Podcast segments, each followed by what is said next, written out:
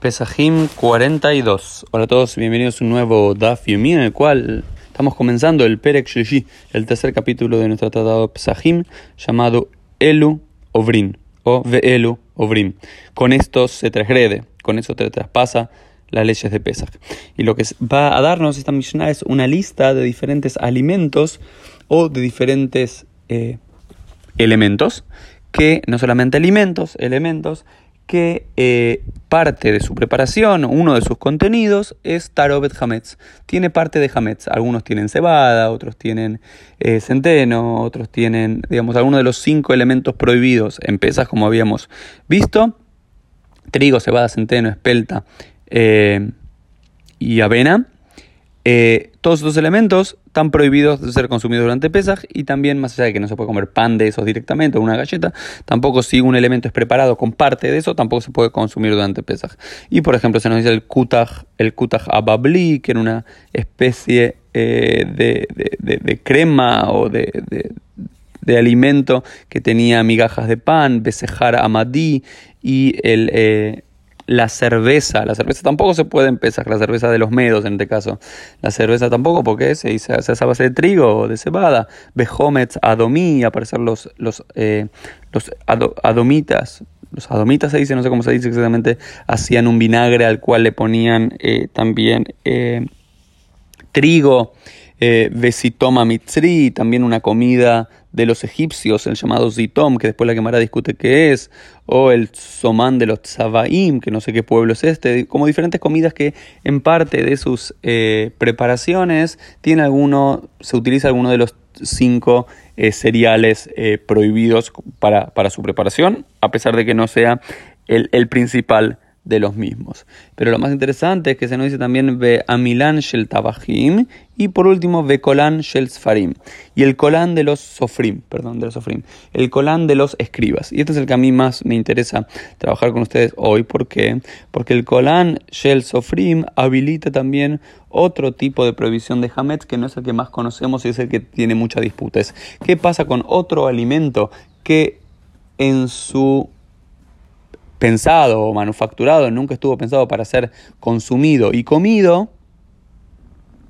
Sin embargo, sin embargo, luego eh, alguien puede llegar a comerlo, aunque no es su ideal, aunque no estuvo preparado para eso, y ese elemento tiene algún derivado de Hametz, tiene algún derivado de los Hameshet Minei Dagan, de estos cinco cereales prohibidos. Por ejemplo, los pegamentos. Sí, al parecer esto, el Colan Shell Sofrim estaba hablando de algún tipo de pegamento que utilizaban tanto los escribas para pegar sus, páginas como también los zapateros. Utilizaban como el mismo pegamento, pero se llamaba el Colan de los eh, Sofrim, eh, que era hecho a base de trigo.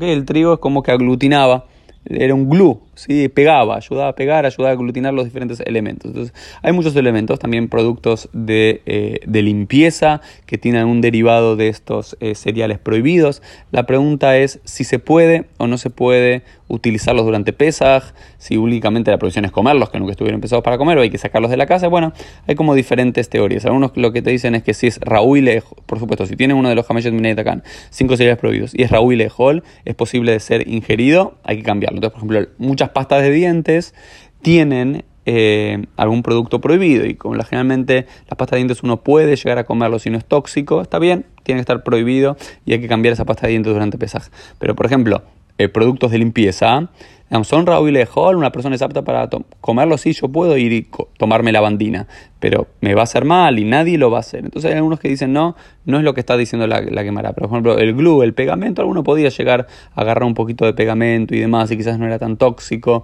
o uno se podía llegar a confundir, entonces por eso lo apartaban, pero algunos siguen sí la, eh, la, la teoría más estricta, es decir, todo elemento, aunque no sea comestible, que eh, esté hecho como dice acá, sea claro, dice la Mishnah, Kol Sheu Mimin Dagan. Todo lo que tiene algún tipo de estos cinco cereales prohibidos eh, traspasa las reglas de Pesach y uno no debería utilizarlos, no deberías ni comerlos ni tenerlos en eh, tu casa. ¿Ok? Esta es la regla general. Y una de las cosas que también se nos dicen es Aftach. Y también los ornamentos de las mujeres. Y después la Gemara dice, pero acaso los ornamentos de las mujeres, que son de oro, de plata, eso hay que sacar en pesas. ¿Cuál es el problema con Hametz? No hay ningún problema con Hametz. No, dice la Gemara, no, no estoy hablando de eso, de que estoy hablando, tipo Nashim, estoy hablando de los cosméticos. porque también los, los cosméticos?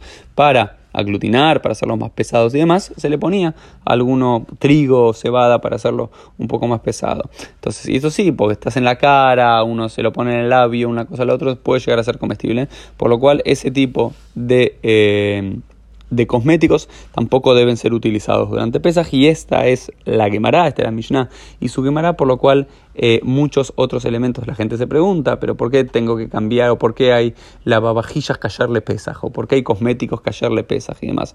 No es porque uno esté pensando en comerlos y demás, pero como contienen eh, los Hameshet Minei Dagan, pero de vuelta, como contienen estos cinco elementos de cereales prohibidos, uno no debería tenerlos en la casa, pero ahí la alajá es creo que muy estricta en este caso. Mi postura es si es Raúl Lejol, si es algo que sin intención o tan, puede llegar a ser consumido, comido por una persona. Pero si realmente es algo que una persona nunca comería, nunca tomaría, una cosa es la pasta de dientes, que sí me parece lógico, y otra cosa es el, eh, el limpiavidrio. Si limpiavidrio eso nadie va a consumir eso. Entonces ahí yo sería menos estricto, pero esta es mi alajá eh, particular, mi lectura. Yo les planteo acá lo que dice la eh, Gemara y la Mishnah. Nos vemos mañana en un nuevo Daf